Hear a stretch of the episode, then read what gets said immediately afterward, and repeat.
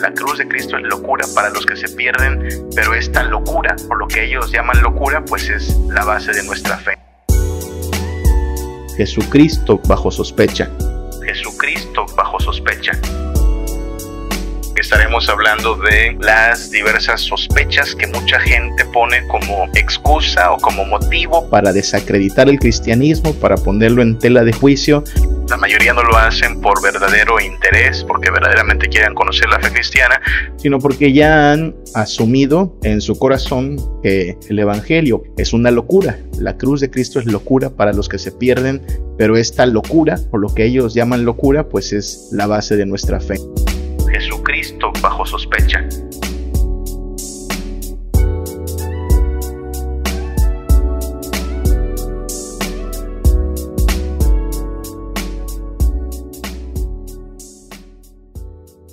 ¿Por qué estamos hablando de este tema? Bueno, dijimos en la oración, estamos camino a eh, celebrar Semana Santa. De hecho, hoy comienza la temporada que tradicionalmente le llaman Cuaresma en la Iglesia Nacional Presbiteriana le llamamos preparación para Semana Santa, pero son básicamente 40 eh, días, sin contar domingos, de aquí a eh, Semana Santa, ¿ok? Especialmente al domingo de resurrección. Entonces, eh, nosotros como cristianos no estamos en contra de las tradiciones. Quiero aclarar bastante, con bastante firmeza eso, ¿ok? Nosotros creemos que la tradición puede ser útil puede mantener eh, fresca nuestra memoria devocional. Nosotros vivimos para traer gloria a Jesucristo y Jesucristo es eh, el Hijo de Dios que vino a nuestra historia. Entonces, las tradiciones cristianas giran en torno a la persona y la obra de Jesús, ¿ok?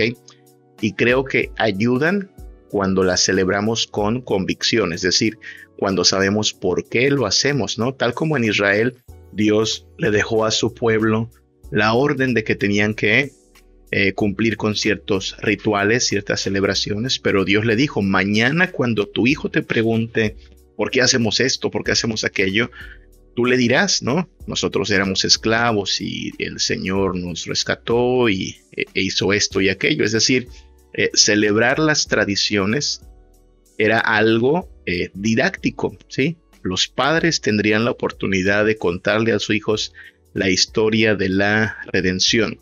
Celebrar las tradiciones era algo que sí se repetiría generación a generación, pero no se haría así como merolicos, como cotorritos, ¿no? Sino que eh, era algo que tenían que estar haciendo con toda convicción, ¿ok? Entonces eh, es el mismo eh, sentir que aplicamos a nuestras tradiciones. Celebramos Navidad, celebramos Epifanía, celebramos la Semana Santa, celebramos Pentecostés, muchas, muchas tradiciones cristianas.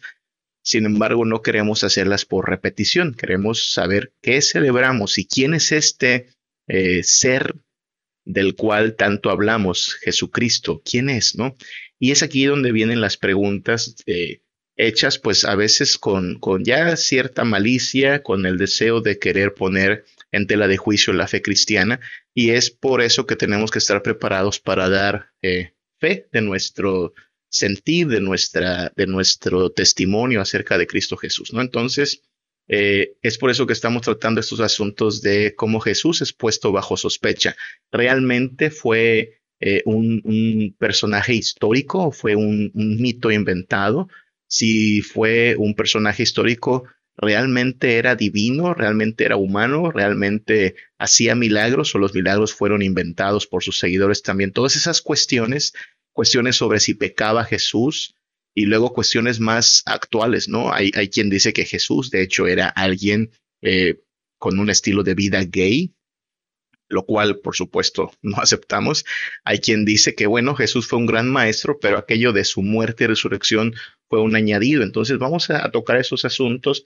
Estamos yéndonos despacito, ¿no? Estamos yéndonos por lo más básico.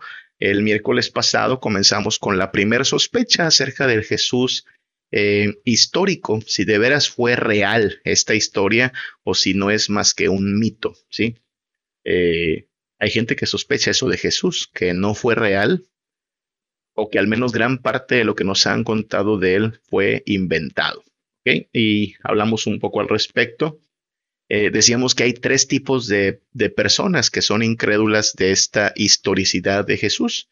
Están los negacionistas, les podríamos llamar así, que son los que de plano dicen no hubo un Jesús.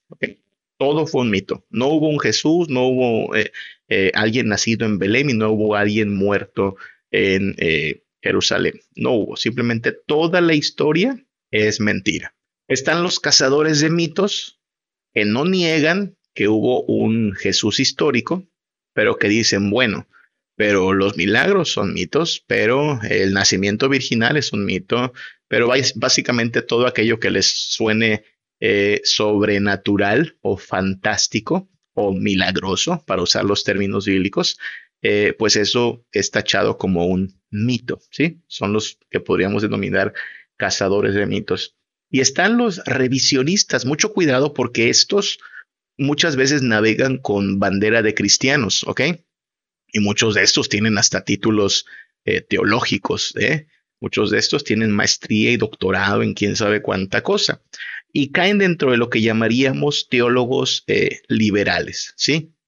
Eh, personas que dicen, bueno, sí hubo un Jesús y, y es un Jesús útil para el cristianismo porque nos, nos muestra un lado muy humano, muy solidario, muy misericordioso, pero es un hombre solo con, con virtudes muy, muy destacables, ¿no? Y entonces no se trata de echar a la basura todo esto, sino revisarlo, ¿sí? Que es bueno, eh, no nos preguntemos tanto si murió, si resucitó, mejor preguntémonos qué nos enseñó, ¿sí? ¿Qué nos enseñó? Nos enseñó el amor al prójimo, nos enseñó eh, que hay que tener cuidado con la avaricia y todo eso pues es destacable, ver a Jesús como un maestro. Entonces, si se da cuenta, el, peligro aquí es que suena como, bueno, hay cierta moraleja en la historia, cierta utilidad, pero esto también pasa con, con cualquier eh, contenido educativo para niños, ¿no? Pasa con los cuentos de Pinocho, pasa con los cuentos o las fábulas de Sopo, ¿no? Una historia con una bonita moraleja, ¿no? Sé bueno con el prójimo, pórtate bien, no, no ames más las riquezas. Pero hay gente que dice, bueno, pero por eso el cristianismo es una religión que puede ser útil. Y, bueno, es una entre tantas, ¿no?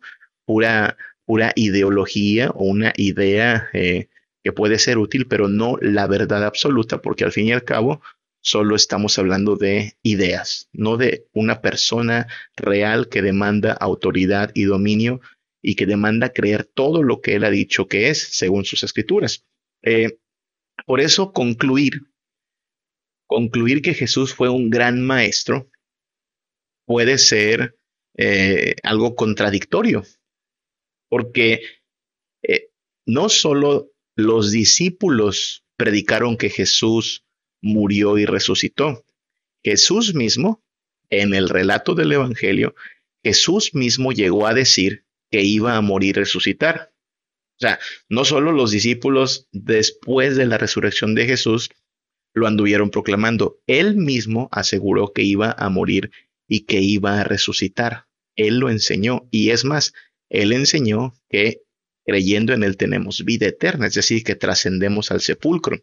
Dicho de otra forma, no podemos decir que Jesús es un gran maestro. Perdóname usted, pero si yo me entero que mi hija va a la escuela y que el maestro se la pasa contándoles cuentos de la llorona, cuentos, eh, no sé, de, de seres mitológicos y fantásticos, y que les habla de que los ovnis bajan acá en Chichen Itza, yo con, con, pues con bastante certeza le podría decir pues hija, no, sé a qué vas a la escuela, te están contando puros cuentos, ese maestro no te está dando nada más que historias de fantasía, ¿no?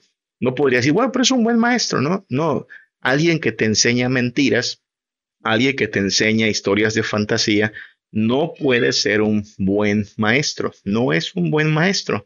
Y eso pasa con Jesús, ¿ok? No podemos concluir, bueno, era un gran maestro, ¿no? A lo mejor no hizo milagros, a lo mejor no multiplicó los panes, a lo mejor ni siquiera resucitó, pero fue un gran maestro. No, no, no, Señor, no puede ser así. No podemos concluir eso. Porque si, si era un gran maestro debió enseñar la verdad y si lo que dijo acerca de su poder, de su deidad, dijo cosas incluso que a los mismos fariseos le parecieron extrañas, como cuando ellos le preguntaron cuántos años tienes, porque eh, no concebían la idea de que él se hiciera igual al Dios que ellos habían escuchado según las escrituras. Y él dijo, antes que Abraham fuese, yo soy, ¿no? O sea, lo que está diciendo es, yo existo, yo soy desde antes de su padre Abraham, del que tanto alardeaban. Y los fariseos se enojaron por eso. Y entonces usted no puede y yo no podemos decir, bueno, eh, Jesús era un gran maestro y ya, no. Porque si lo que dijo acerca de sí mismo, como que él era uno con el Padre, como que él tenía poder para perdonar pecados, como que él tenía poder para levantarse de la muerte, si esos eventos no fueron verdad, entonces solo hay de tres y estas son eh, ideas de un hermano llamado C.S. Lewis, muchos de ustedes lo conocen, ¿no? Eh, Jesús eh, o estaba loco y entonces sí, todo lo que dijo fueron puros disparates. No sé si usted conozca una persona que tenga problemas mentales, problemas como esquizofrenia, no sé, que inventan cosas, es, feo, ¿no? Yo conozco personas que, que padecen este trastorno mental, esta enfermedad mental, y, tú sabes que lo que están diciendo es incoherente y es más, eh, ni siquiera se los tomas a mal, tú dices, pobrecito, o sea, es que su mente está tan dañada, tan eh, pues caótica, que inventan cosas y está bien, o sea, ni modos. Ese Jesús de Nazaret era un loco, alguien esquizofrénico y bueno, se inventó historias, pero pues, ¿qué más? No tiene la culpa de su locura. O número dos, decía mentiras como muchos charlatanes, como el fundador de la Luz del Mundo que está en la cárcel, ¿no? Esa secta eh, que le sirvió de plataforma para sus múltiples eh, maldades, ¿no? Muchos fundadores dicen mentiras. El fundador de los mormones dijo muchas mentiras. Eh, el fundador de los adventistas del séptimo día, la fundadora, una de ellas, Elena G. de White, muchos de ellos pronosticaron eventos que no sucedieron, dijeron cosas que después resultaron ser refutadas. Eh, entonces, pues ahí tenemos uno más, Jesús diciendo mentiras. Entonces, eso, esa es la situación. O era eh, un loco, o estaba diciendo mentiras, o, damas y caballeros, él siempre dijo la verdad. Era verdaderamente el Hijo de Dios, con poder para perdonar pecados, con poder para levantarse de la tumba, con la justicia perfecta para ser presentado como el sacrificio eficaz en intercesión por nosotros, como aquel que es el Rey eterno. Es decir, aquí no hay como para decir, bueno, fue un gran maestro, pero no me creo lo de, y empezar como a sacar, ¿no? El nacimiento virginal, el poder para hacer milagros, la resurrección, la crucifixión previamente. No, no, uno no puede decir, me quedo con esto de Jesús y lo demás lo, lo, lo echo a un lado. E-, es todo o nada. Es todo o nada. Y entonces, pues de ahí la importancia de la historicidad de Jesús. Eh, cierro esta parte que estamos repasando, además, solamente, ¿no? Juan 20 del 30 al 31. Hizo además Jesús muchas otras señales en presencia de sus discípulos, las cuales no están escritas en este libro. Pero estas se han escrito para que creáis que Jesús es el Cristo, el Hijo de Dios, y para que creyendo tengáis vida en su nombre. ¿sí? Hizo muchas cosas, de, eso está hablando Juan, eh, de un Jesús histórico que, hizo muchas cosas, no se nos relatan todas esas cosas, hay, hay muchos huecos, de hecho, gran parte de lo que se nos dice de Jesús tiene que ver con sus últimos días, todo el tiempo previo, esos 30 años antes de su ministerio, pues para nosotros no están ahí escritas las bitácoras de qué hizo, pero lo que se escribió es para que creamos que Él es el Hijo de Dios y que creyendo en Él tengamos vida en su nombre. Ahora bien, eso da paso a otra sospecha. Supongamos que dice, ok, ok, te la tomo. Sí creo que ese Jesús es alguien especial. Pero aquí es donde viene una sospecha también, una sospecha que, que se presentó desde, desde casi el inicio del cristianismo y es esta, que Jesús el Jesús del Evangelio no fue plenamente humano. Mire qué importante, porque quizá hoy, en el siglo XXI, lo que más se duda es la divinidad de Jesús. muchísimos, muchísimos no creen en la divinidad de Jesús. Es más, ahí están los testigos de Jehová, una de las sectas más crecientes en este siglo. Los testigos de Jehová no creen en la divinidad de Jesús. Y en gran parte también los adventistas, pero luego hablamos de sectas. Y mucha gente, le digo, quiere aceptar a Jesús como un buen maestro, pero no como un ser eh, eh, divino en este tiempo. Pero en los inicios del cristianismo, cuando el cristianismo estaba en su, en su apogeo, en su nacimiento, lo que más eh, se pudo haber cuestionado fue su humanidad, así como puede parecer de raro. Lo que la gente tendía a, a poner en sospecha es qué tan humano fue. Porque claro, es sorprendente la idea de que eh, lo divino se, se haya acercado, el Hijo de Dios venga a nosotros. Pero la idea de que se vuelva uno de nosotros, así, de carne y hueso, que sienta lo que uno siente, que eh, experimente lo que uno experimenta, eso, eso fue puesto en tela de juicio en el principio. Y hay uno de los de las sospechas que se han tenido de Jesús históricamente. ¿Realmente fue humano? Mira esta, esta imagen, encontré esta imagen, me parece bastante eh, interesante. Ahí tenemos a Jesús y a un lado tenemos a Hulk, ¿no? No sé cuánto sepa usted de superhéroes, pregúntele a sus nietos o a sus hijos, pero ahí está Hulk, ahí está el Capitán América, ahí está Iron Man, ahí está Thor, ahí está el Hombre Araña o Spider-Man y Jesús. Y yo, yo me temo que en la mente de muchos, Jesús es algo así como uno más de los superhéroes, ¿no? Al menos en su naturaleza, es decir, no, no, que, lo, que lo equiparen con ellos, ¿no? Sino eh, estos superhéroes, si bien tienen algo de humanos, son superhumanos, ¿no? Son superhéroes, son superhumanos, tienen algo que los eleva por encima de, del promedio, ¿sí? Ya sea que los picó una araña radioactiva o que tuvieron eh, exposición a una sustancia que les dio superpoderes, pero trascendieron a lo humano, ¿sí? Y es así donde, ahí donde creo que muchos colocan a Jesús también. Sí, es, es, es, es humano, sí, pero, pero no tan humano, ¿ok? O sea, no, no, no, no es como yo del todo, ¿no? Un, un día estaba tratando de darle aliento y consuelo a una hermanita que estaba contándome cómo con sus luchas, con sus pruebas se sentía desanimada y ya saben, ¿no? Todos hemos pasado por experiencias donde eh, las, las, dificultades son tantas que uno, uno pues desfallece.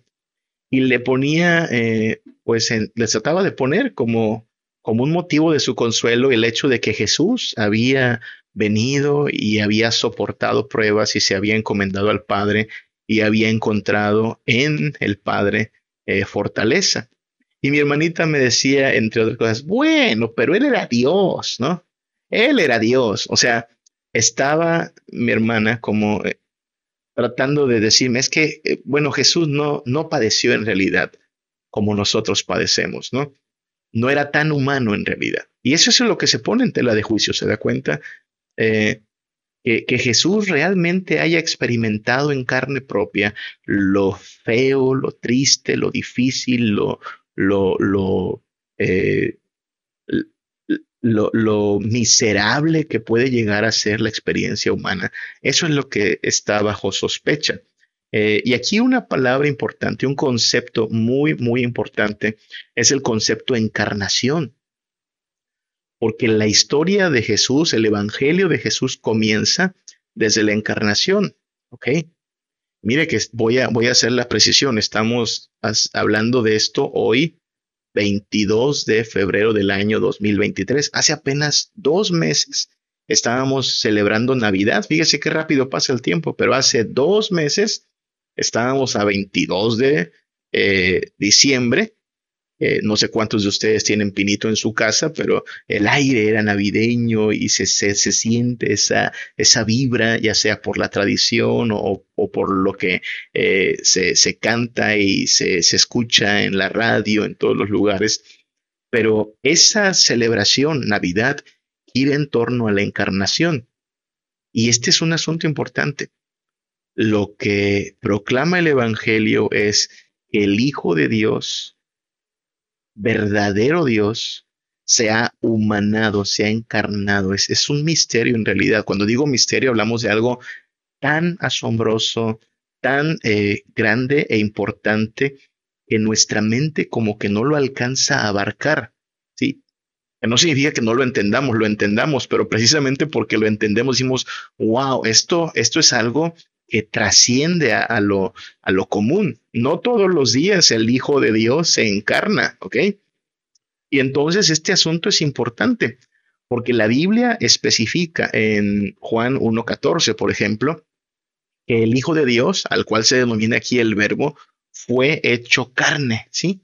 Aquel verbo fue hecho carne y habitó entre nosotros y vimos su gloria, gloria como del unigénito del Padre el único Hijo de Dios, el único en su especie, único en su ser, lleno de amor, lleno de gracia y lleno de verdad.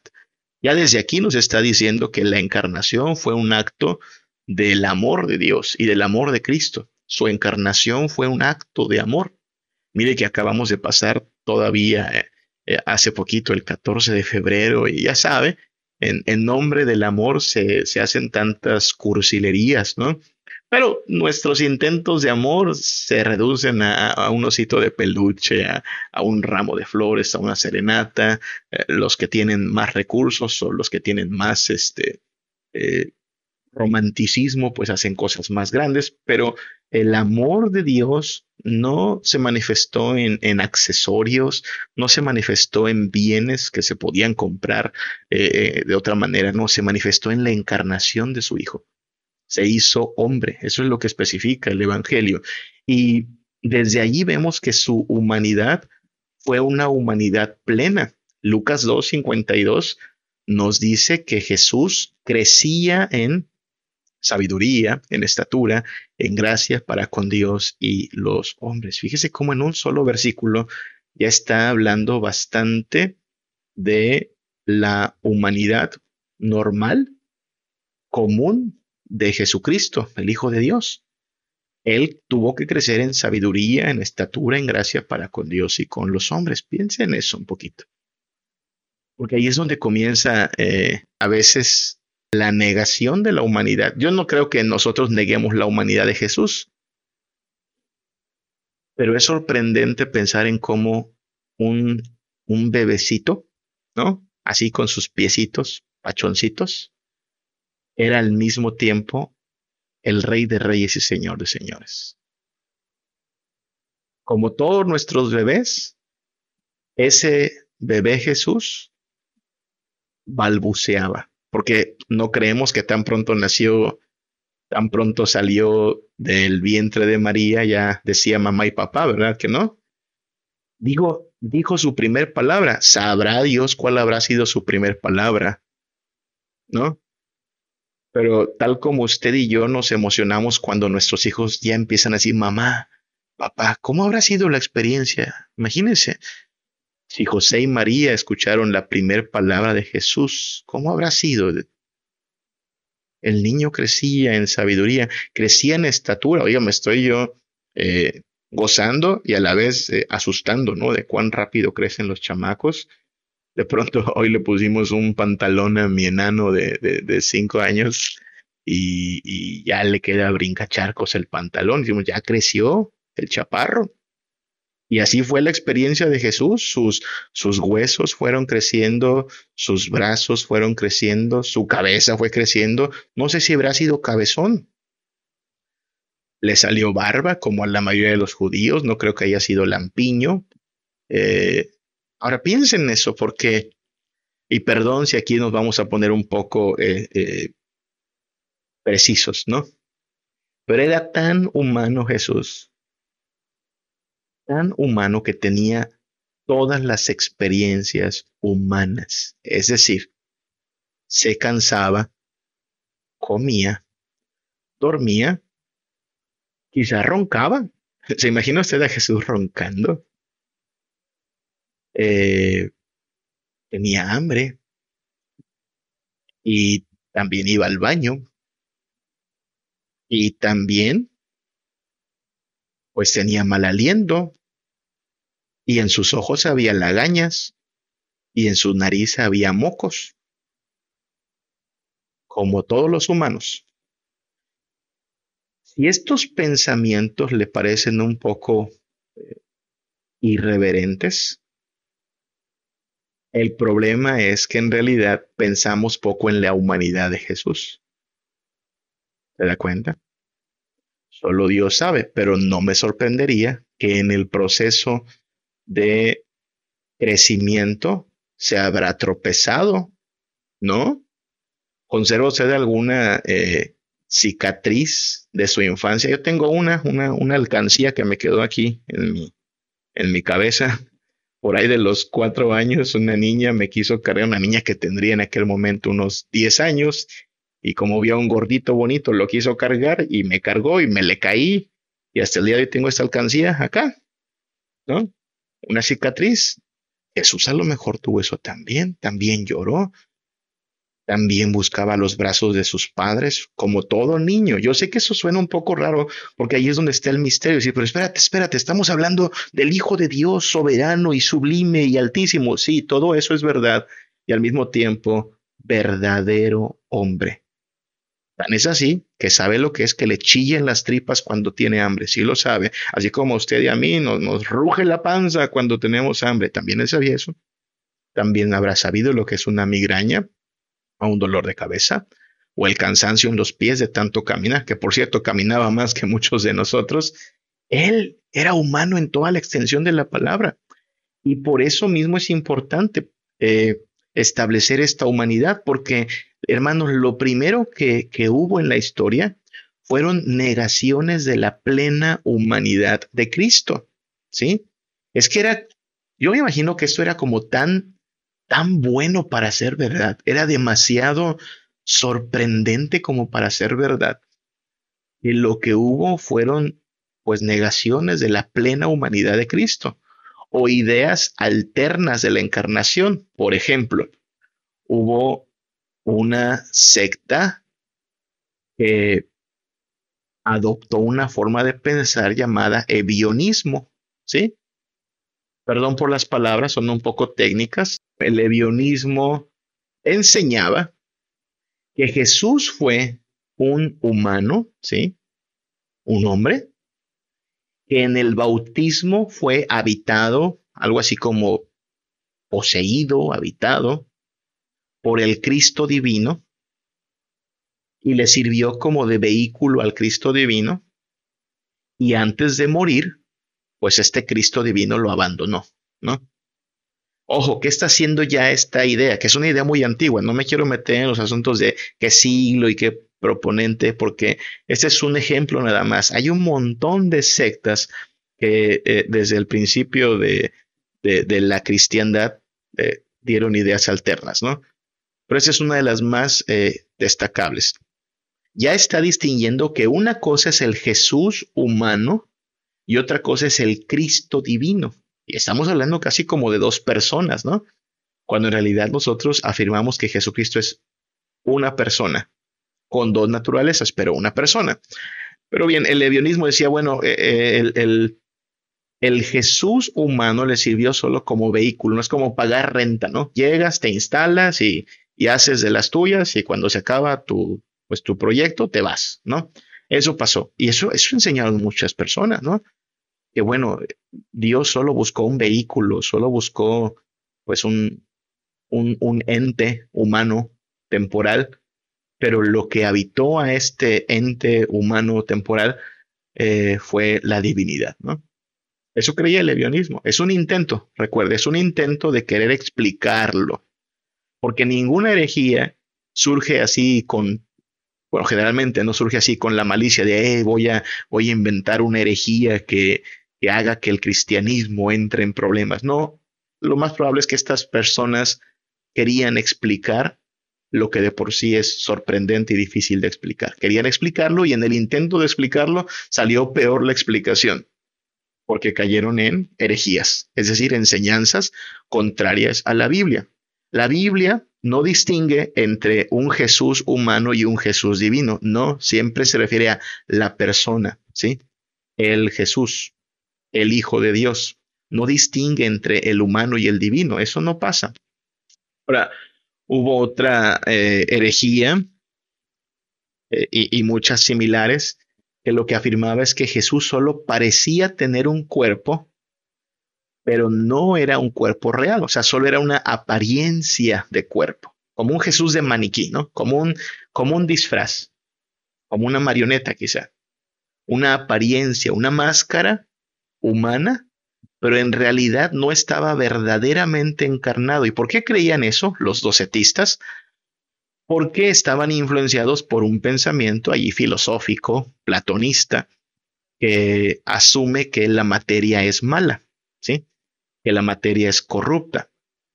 Y entonces, si la materia es corrupta, si la materia es mala, pues no podríamos pensar que el unigénito de Dios tomó parte de esa materia. Fíjese cómo las ideas tienen consecuencias.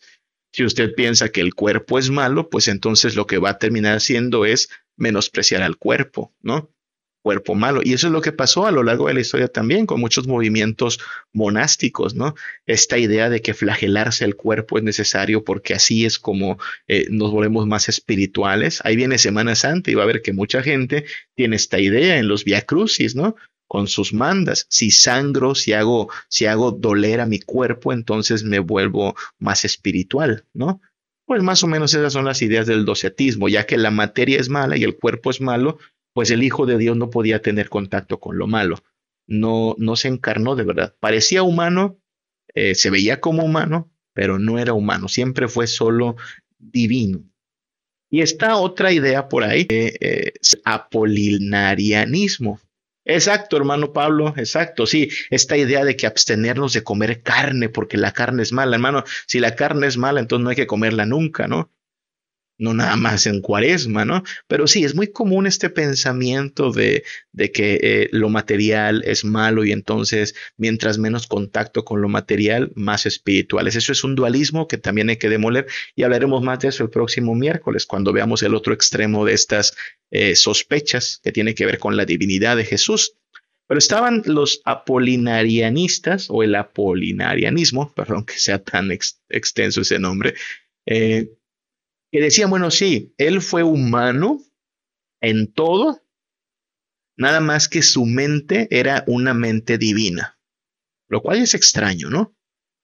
O sea, todo, todo era humano, menos la mente, por eso nos quedamos con un Jesús así como descabezado, ¿no? O sea, tiene manos de hombre, cuerpo de hombre, este, corazón de hombre, pero la mente es la divina. Hay un problema allí, le voy a decir cuál es el problema. Eh, los pecados, por ejemplo, no comienzan en la mano, no comienzan en los pies. Tal parece que los pecados comienzan en los pensamientos, ¿verdad? De hecho, por eso Jesús enseñó que el adulterio no solo es eh, acosarte con una mujer que no es tuya, sino ya a codiciarla. Codiciarla hace que ya adulteres con ella en tu corazón. Entonces, el problema está en que si Jesús no tenía una mente humana como la mía, pues entonces no se puede compadecer de mí, no sabe lo que es la miseria humana, no sabe lo que es un pensamiento de tristeza y no sabe lo que es la tentación tampoco, porque pues una mente divina no puede pensar como yo, ¿no? Entre otras cosas, por supuesto. Pero siempre estas ideas nos dejan con un Jesús así como mocho, ¿no? Un Jesús incompleto, un Jesús superhéroe, ¿no? Así, wow, cuánto, cuánto poder, cuánto milagro, sí, pero es como un superhéroe, ¿no? Es no tan hombre, es más como fuera de lo normal, es espectacular, pero no es alguien cercano, cercano, cercano a nosotros. Y esos son muchos de los errores que, que, que vienen de esta sospecha de la no humanidad de Jesús o no la humanidad plena, que nos quedamos o con un hombre que fue habitado por la divinidad, ¿sí? Solo fue un eh, vehículo, o nos quedamos con un ser divino disfrazado de humano, ¿sí? Y por lo tanto, pues hasta nos engañó, ¿no? Porque pues nos, nos trató como ingenuos, ¿no? Eh, los engañé, no soy como ustedes. O nos quedamos con un semidios, que es como muchos lo tienen, ¿no? Parte humano, parte divino, como Hércules, como los superhéroes, ¿no? Con superpoderes, ¿no? Que los hacen, de hecho, eh, superiores a los humanos, ¿no? Por eso el Capitán América, pues no sabe lo que es, que le duela algo porque es más que un humano, no es humano, humano, humano, ¿no? Y ese es el problema, que eh, un Jesús así no es, no solo no es el que la Biblia nos presenta, sino que además no es un Jesús realmente cercano a nosotros. ¿Qué dice la Biblia al respecto? La Biblia nos da la buena noticia de que Jesús es cercano a nosotros, empático con nosotros, eh, nos entiende en verdad. Mire lo que dice Hebreos 4.15. Hebreos 4.15 habla de Jesús, bueno, todo Hebreos habla de Jesús como nuestro sumo sacerdote, nuestro intermediario, nuestro intercesor. Y dice Hebreos 4:15 que no tenemos un sumo sacerdote que no pueda compadecerse de nuestras debilidades, las que usted quiere enumerar, ¿no? Fragilidad, tristeza, turbación, ansiedad. Él, él sabe lo, lo difícil que es la vida. A veces decimos eso, no, si tú supieras lo que estoy viviendo, Él sabe lo que estamos viviendo porque Él experimentó toda clase de quebrantos, sabe lo que es el hambre, sabe lo que es la pobreza. Sus padres eran pobres, lo sabemos porque la ofrenda que presentaron en el templo fue una ofrenda de pobres, dos palomitas nada más. Él sabe lo que es ser traicionado, él sabe lo que es que se burlen, él sabe lo que es eh, que los planes a veces no salgan como uno quiere. Tuvo que irse eh, huyendo toda la familia a Egipto porque los querían matar, ¿se acuerda? Eh, así es que no tenemos un sumo sacerdote que no pueda compadecerse de nuestras debilidades, dice Hebreos 4:15, sino uno que fue tentado en todo según nuestra semejanza, pero sin pecado. En lo único, ahí sí, en lo único que no es como nosotros, es en que Él no tiene pensamientos corruptos o una voluntad corrompida, porque Él es sin pecado pero fue tentado en todo. O sea, él, se mantuvo sin pecado, pero sabe lo que es la tentación. De hecho, 40 eh, días antes de su ministerio, él fue tentado intensamente por el diablo. No solo fue tentado tres veces, ¿no? Asumimos que Mateo nos narra tres de las tentaciones, pero fue tentado todo ese tiempo y todo su eh, ministerio. Entonces, Él puede compadecerse de nosotros. No sé cuántas veces usted ha escuchado que alguien le quiere consolar con las palabras, te acompaño en tu dolor, ¿no? Sí, o, o, eh, sé, por lo que estás pasando. Y a veces nos queda como la experiencia de, no, no, no, no sabes. Por más buen amigo que quieras ser, no sabes porque no estás en mis zapatos, ¿no? Bueno, el, Jesús del Evangelio es, un Jesús, en verdad, sí, cuando dice, eh, te acompaño en tu dolor, o esa expresión, lo siento mucho, lo siento significa que realmente lo sientes, ¿no? Que, que, que sabes lo que es estar ahí. Bueno, eh, Jesús puede decirnos, te acompaña en tu dolor. Jesús puede decirnos, lo siento, porque Él sabe lo miserable que puede ser la existencia humana. Isaías 53.3 dice que Él fue despreciado y desechado entre los hombres, varón de dolores, experimentado en quebranto, y como que escondimos de Él el rostro. Y fue menospreciado y no lo estimamos. Mire qué interesante, porque eh, a diferencia de los superhéroes, usted sabe, los superhéroes de las historias eh, ficticias se vuelven famosos, se vuelven importantes, se vuelven el centro de atracción. La gente los aplaude, la gente quiere su autógrafo. El, el, el Jesús del Evangelio, el Jesús que vino a nosotros, el Hijo de Dios encarnado, no fue eh, amado por las multitudes, no fue aclamado por la gente, no le, no le buscaban para pedirle un autógrafo, por cierto fue menospreciado, fue desestimado. A lo suyo vino y los suyos no le recibieron. No, no sobrepasaba del promedio. De hecho, eh, Isaías también nos dice que no había en él eh, atractivo alguno. No es el, el galán que nos ponen, por cierto, en Hollywood. Usted sabe, para poner a Jesús en las películas eh, de, de, de, Hollywood, ponen a un hombre con barba de candado, guapísimo, piel blanca, eh, un cutis perfecto, cabello tratado con sedal, ¿no? Ah, un Jesús de, de, de portada de revista, ¿no? No, ese no es el Jesús que vino a nosotros. Es un, el Jesús verdadero era un, un hombre común y corriente. De hecho, fue menospreciado más de una vez. La gente se burló de él. Es más, en la cruz hasta se burlaban de él, ¿no? No que muy Mesías tú, ¿no? Si de veras es el Mesías, pues que lo demuestre. Eh, no, no daban un quinto por él. Así es que si usted y yo hemos sido menospreciados, burlados, creo que aquí no hay ningún ganador del premio Nobel, no hay nadie que, que, tenga eh, gran influencia en este mundo, hermanos. Somos, perdón, pero somos gente muy común y, no sobrepasamos el promedio de las personas, ¿no? Bueno, Jesús sabe lo que es eso.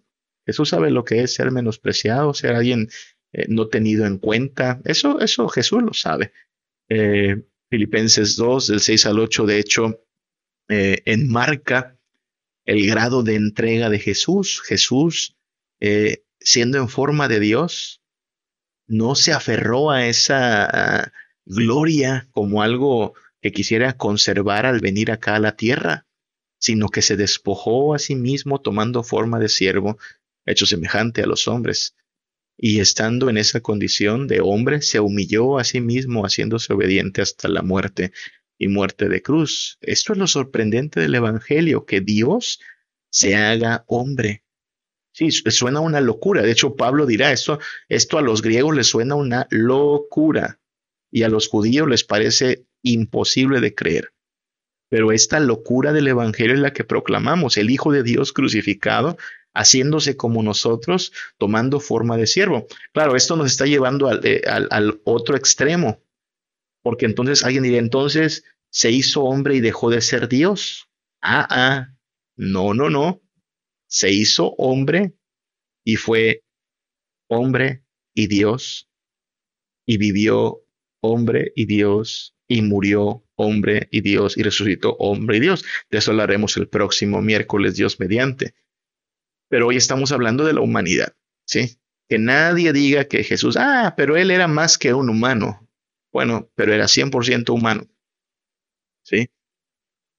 Era alguien totalmente humano y estuvo dispuesto a experimentar todo el quebranto y la miseria humanos para mostrarnos cuán grande es su amor, para sacrificarse en nuestro lugar, para ofrecerse como sustituto en la cruz.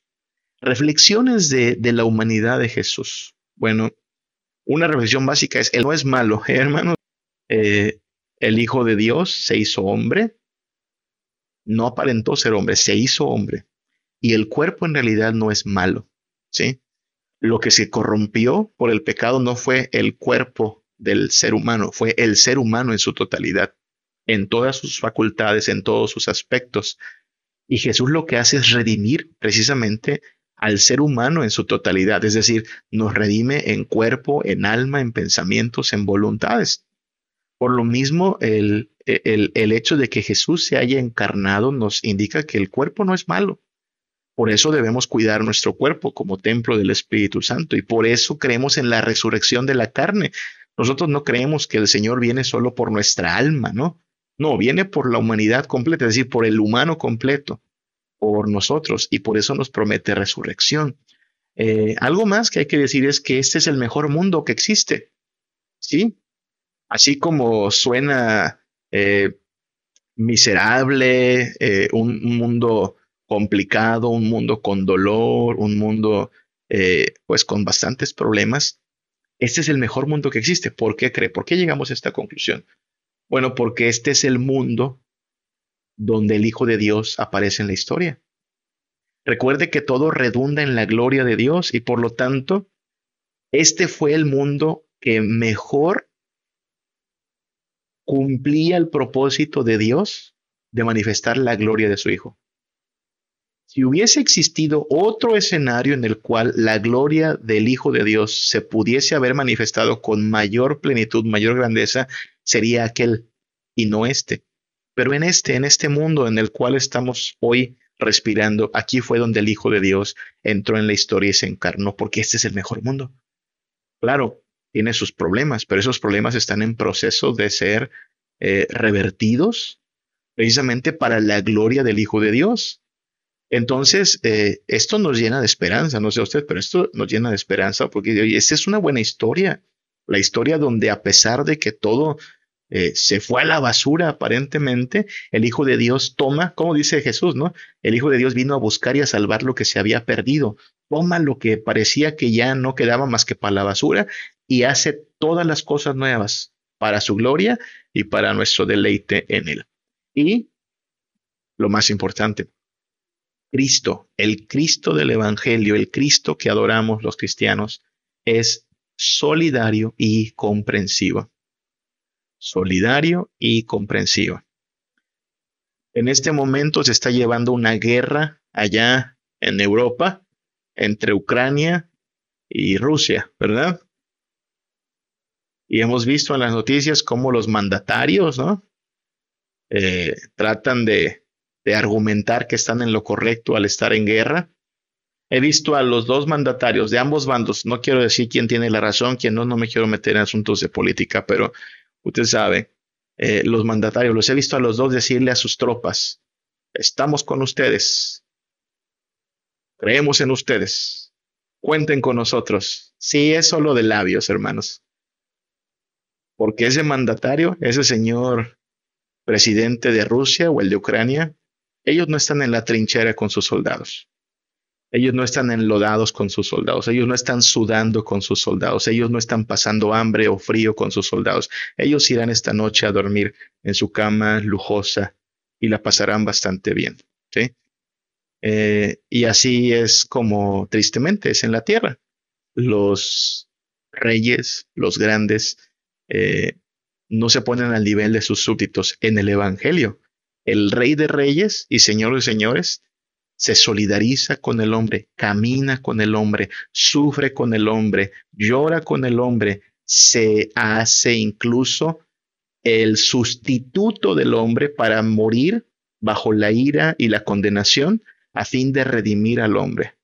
Este es en verdad un Cristo solidario, es un Cristo comprensivo. Cuando atravesamos prueba, dolor, tribulación, angustia, este Cristo está a nuestro lado y nos dice, yo, yo, sí, chavo, te entiendo, la vida es difícil y te acompaño en tu dolor. Ya pasé por eso y créeme, vamos a pasar por esto. Por eso nos asegura que en Él tenemos dicha y gozo.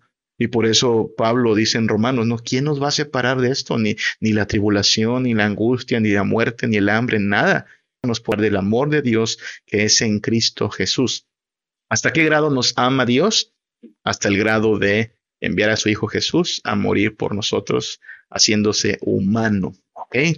Así es que Jesucristo, el Hijo de Dios que adoramos, es verdadero hombre. La próxima semana hablaremos de la divinidad de Jesús, porque ese es el otro extremo. Se duda de la divinidad de Jesús, pero por ahora hemos llegado al final de esta llamada.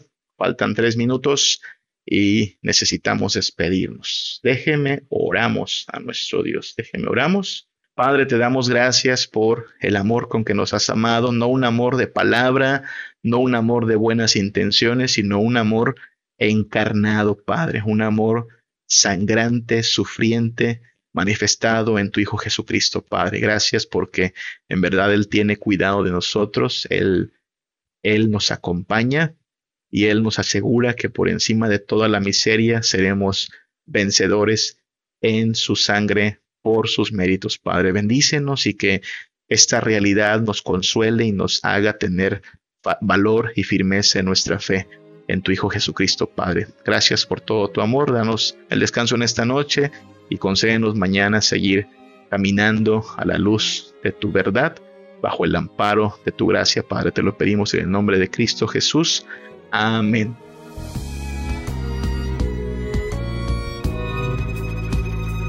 Cuando pienso en tu amor tan bello y te veo a ti en santidad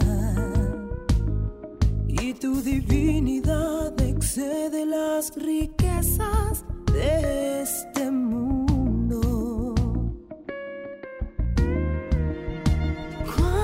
te siento en mi corazón cuando me llamas con tu amor. Cuando todo está como a la